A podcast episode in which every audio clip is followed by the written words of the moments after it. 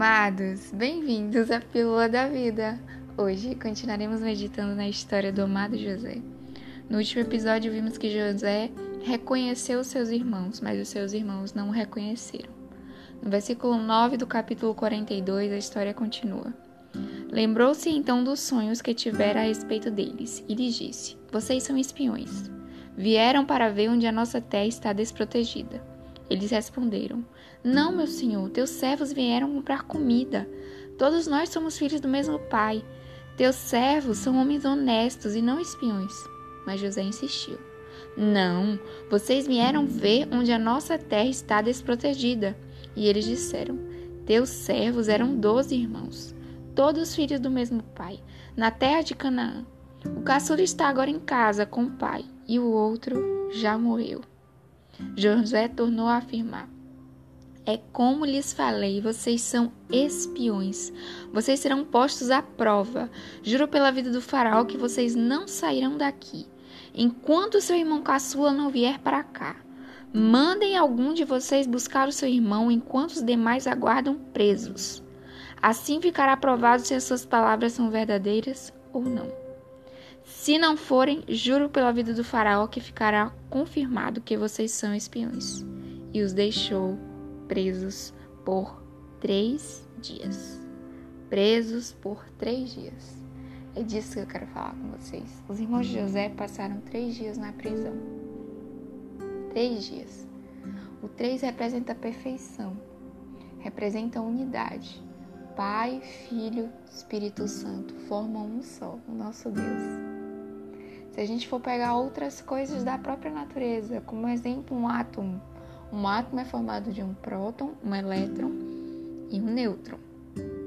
Isso forma um átomo. Três que formam um. Três que formam um. Por que, que eu estou enfatizando isso com vocês? Porque os irmãos José esses três dias que eles passaram na prisão foram necessários para que eles voltassem à unidade, para que eles voltassem a sua consciência para algo que eles haviam esquecido ou simplesmente jogado embaixo do tapete. Por quê? Porque é assim que passaram os três dias, José volta lá para conversar com seus irmãos e falar, repetir a mesma coisa que ele disse, que era necessário que um dos, um dos seus irmãos ficassem, um dos homens, né, ficassem ali, ficasse ali preso, enquanto que os outros fossem buscar o seu irmão caçula. Se assim fossem realmente homens honestos e não fossem espiões, espiões para que fosse comprovado isso. E assim que José fala isso, repete após os três dias, acontece uma coisa que chama muita atenção: que todos disseram uns aos outros. Versículo 21. Certamente estamos sendo punidos pelo que fizemos a nosso irmão. Vimos como ele estava angustiado quando nos implorava por sua vida, mas não lhe demos ouvido. Por isso nos sobreveio essa angústia. A Bíblia cita que uma das primeiras coisas que os irmãos de José falaram foi justamente sobre o seu irmão José, que não sabiam, eles estavam ali à sua frente. Eles falaram da angústia que estava no olhar de José. José implorando para que fosse liberto, para que não fosse jogado no poço, para que não fosse entregue àquela caravana como escravo. E por ter, terem feito isso, terem provocado uma angústia na vida do seu irmão, a mesma angústia sobreveio a eles. Por isso eles estavam passando por aquilo. Ser preso ser dito que eles eram uma coisa sendo que não eram. Eles estavam sendo acusados de ser espiões, mas eles não eram espiões. Eles foram ali no Egito em busca de comida. E o mesmo aconteceu com José. José ele não era escravo. José ele foi vendido como escravo, mas foi pelos seus próprios irmãos. E os irmãos de José estavam passando pela mesma situação. Você ser chamado e você ser tratado como alguém que você não é.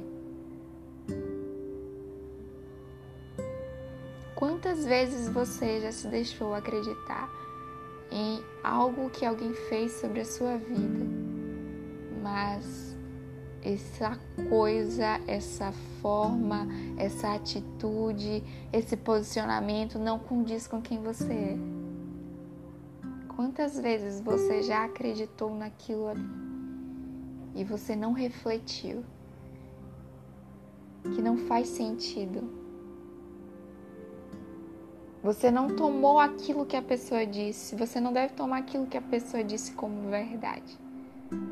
Mas você deve refletir e não aceitar aquela situação. E não aceitar aquele posicionamento. No caso aqui, os irmãos de José, eles estavam sendo acusados, estavam sendo acusados de ser espiões, o que não eram. Só que esses três dias que eles ficaram presos, eles passaram por um processo curto de amadurecimento para notar que aquilo que eles fizeram não foi certo. Que o que eles impuseram sobre a vida de José, como se fosse verdade, não era verdade. Que eles não tiveram compaixão. Eles não tiveram um olhar de amor, de cuidado e de zelo pelo seu irmão. E por isso a angústia lhe sobreveio. Aqui a gente também consegue ver é, um princípio de lei da semeadura, em que o que nos diz o princípio da lei da semeadura, que o que você semear, assim você vai colher. Se você plantar uma semente de macieira, você terá maçãs. Ponto. Os irmãos de José, eles haviam plantado isso na vida de José há muitos anos atrás. E esses três dias são a representatividade de colher o que passaram. Era necessário fazer isso aos olhos naturais? Não, talvez José poderia ter dito que era logo irmão ou ter simplesmente dado trigo para os seus irmãos e não querer mais saber deles. Ou José poderia ter prendido eles o tempo todo e não ter levado nenhum trigo, ter guardado rancor, ter ficado com mágoa em relação aos seus irmãos, mas não. José submeteu seus irmãos a três dias de tratamento, a três dias de, de transformação, para que a unidade fosse restaurada, para que a unidade fosse reformulada. Eu não sei em que posição você está, se é na posição dos irmãos de José, de que em, alguma, em algum momento semeou algo na vida de alguém que não condizia com aquela vida, falou coisas que não deveria falar, teve posicionamentos que não deveria ter, ou se você é o José que sofreu com palavras, com posturas e posicionamentos que não condizem com quem você é. Sinceramente lhe falando, os dois são reconhecidos perante o Pai, desde que se prostem diante dele e aceitem a transformação. Aceitem a transformação do Pai. Aceitem a unidade restabelecida. De que aceitem quem verdadeiramente são. Os, o Pai nos diz que nós somos imagem e semelhança dele.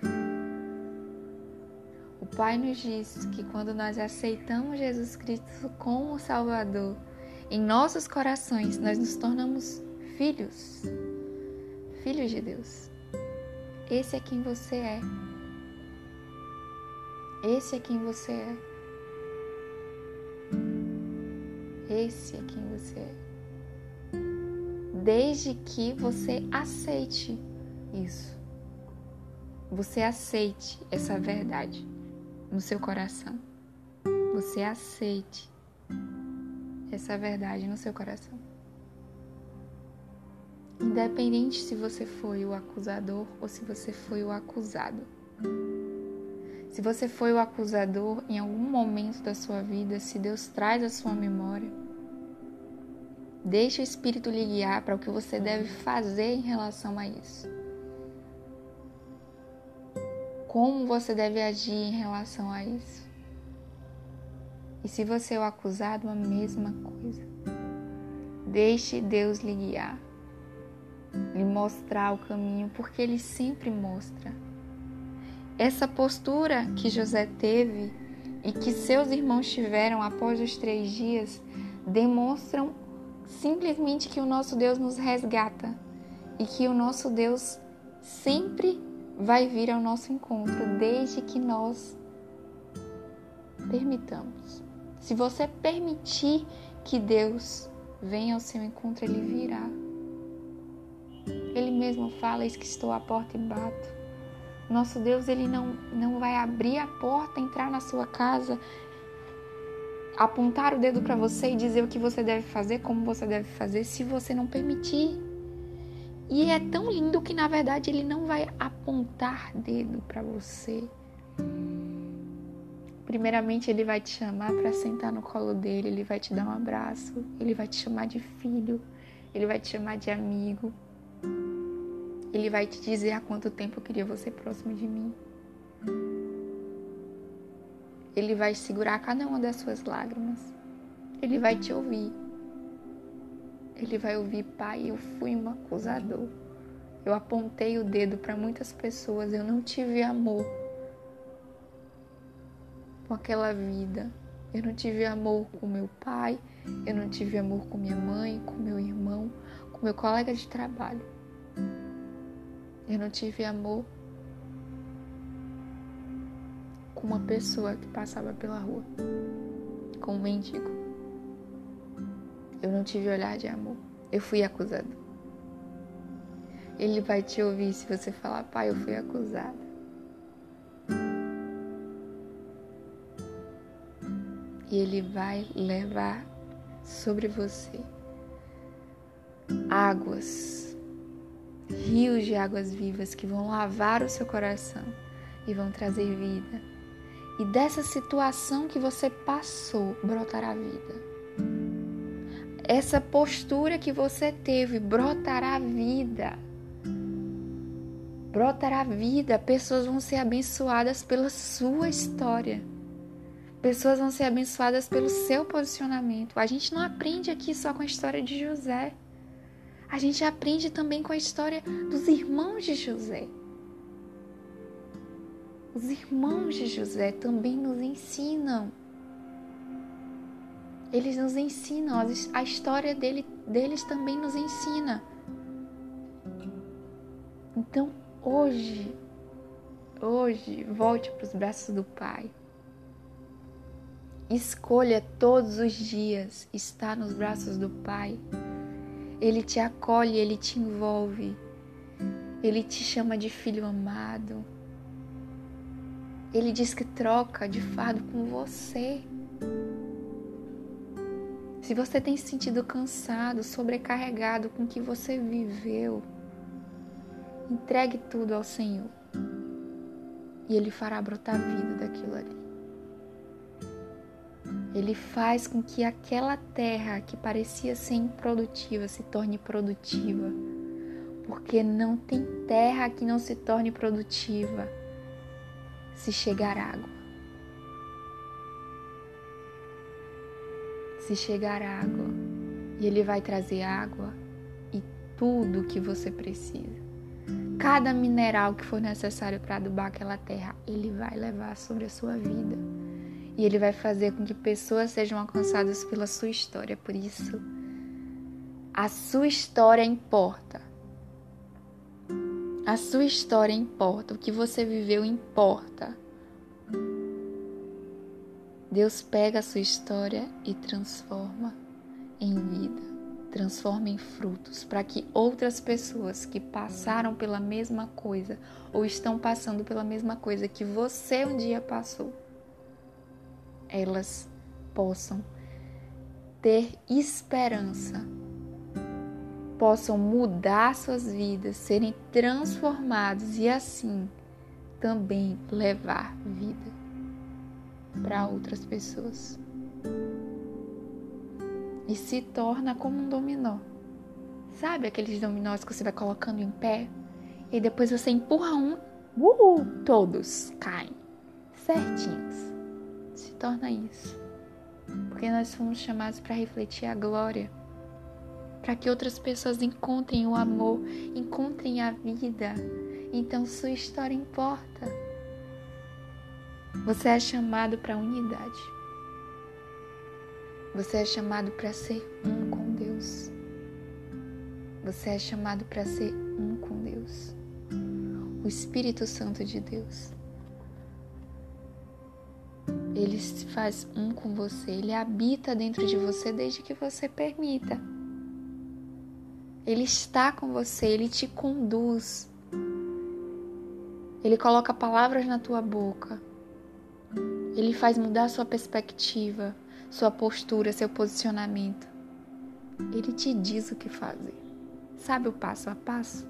O Espírito Santo te dá o passo a passo. Basta você seguir as ordens, basta você seguir os comandos. E assim vidas vão sendo alcançadas a cada passo que você dá. E você vai sendo transformado no caminho. Só que é tão maravilhoso que a gente vê que não vai ser, ah, quando eu estiver totalmente transformada, que eu vou abençoar. Não, é na transformação você vai abençoando vidas. Na transformação, vidas vão encontrando Jesus. Vidas vão encontrando um Jesus, o Jesus amigo. Jesus amigo que está disposto a te ouvir que se você sentar na sua cama e dizer, Jesus, senta aqui do meu lado, eu preciso conversar contigo. Eu preciso te contar, aconteceu isso hoje no meu dia, o que, que a gente pode aprender? O que, que a gente pode crescer? Onde é que eu posso levar, transformar isso aqui de modo que eu leve para que outras pessoas te conheçam? Para que outras pessoas não tenham mais essa atitude que eu tive. Essa atitude não condiz contigo, mas eu quero ser parecido contigo. Deus ama filhos que têm sede em aprender com Ele. Filhos que reconhecem, reconhecem que não são perfeitos, perfeitos só Jesus. Não são perfeitos e que estão em constante aprendizado, mas que entendem que se buscar a Ele encontrará a vida. Se buscar Ele encontrará a verdade. Se buscar Ele encontrará caminho, consolo, conforto, segurança. Se buscar Ele encontrará amor e assim transbordará amor. Então eu vim trazer um lembrete para sua vida. Sua história importa. E você é chamado à unidade com Deus. Você é chamado à unidade com Deus. Você só precisa aceitar. Você só precisa aceitar e desfrutar isso todos os dias. Todos os dias você precisa, abrir seus olhos, que seu primeiro pensamento seja: Jesus, eu quero aprender contigo hoje. Espírito Santo, tu és bem-vindo para mais um dia. Para mais um dia. Renova minhas forças, renova o meu amor por ti, renova o meu aprendizado, o meu crescimento, mas vem comigo no dia de hoje. E assim será. E assim será. E vidas, à medida que você caminhar, vão ser abençoadas, transformadas a cada dia, porque a sua história importa. Não importa se você foi o acusador ou o acusado, mas a sua história liberta vidas e a sua história transforma para que possamos caminhar ao encontro do nosso Deus dia após dia, dia após dia. A sua história importa.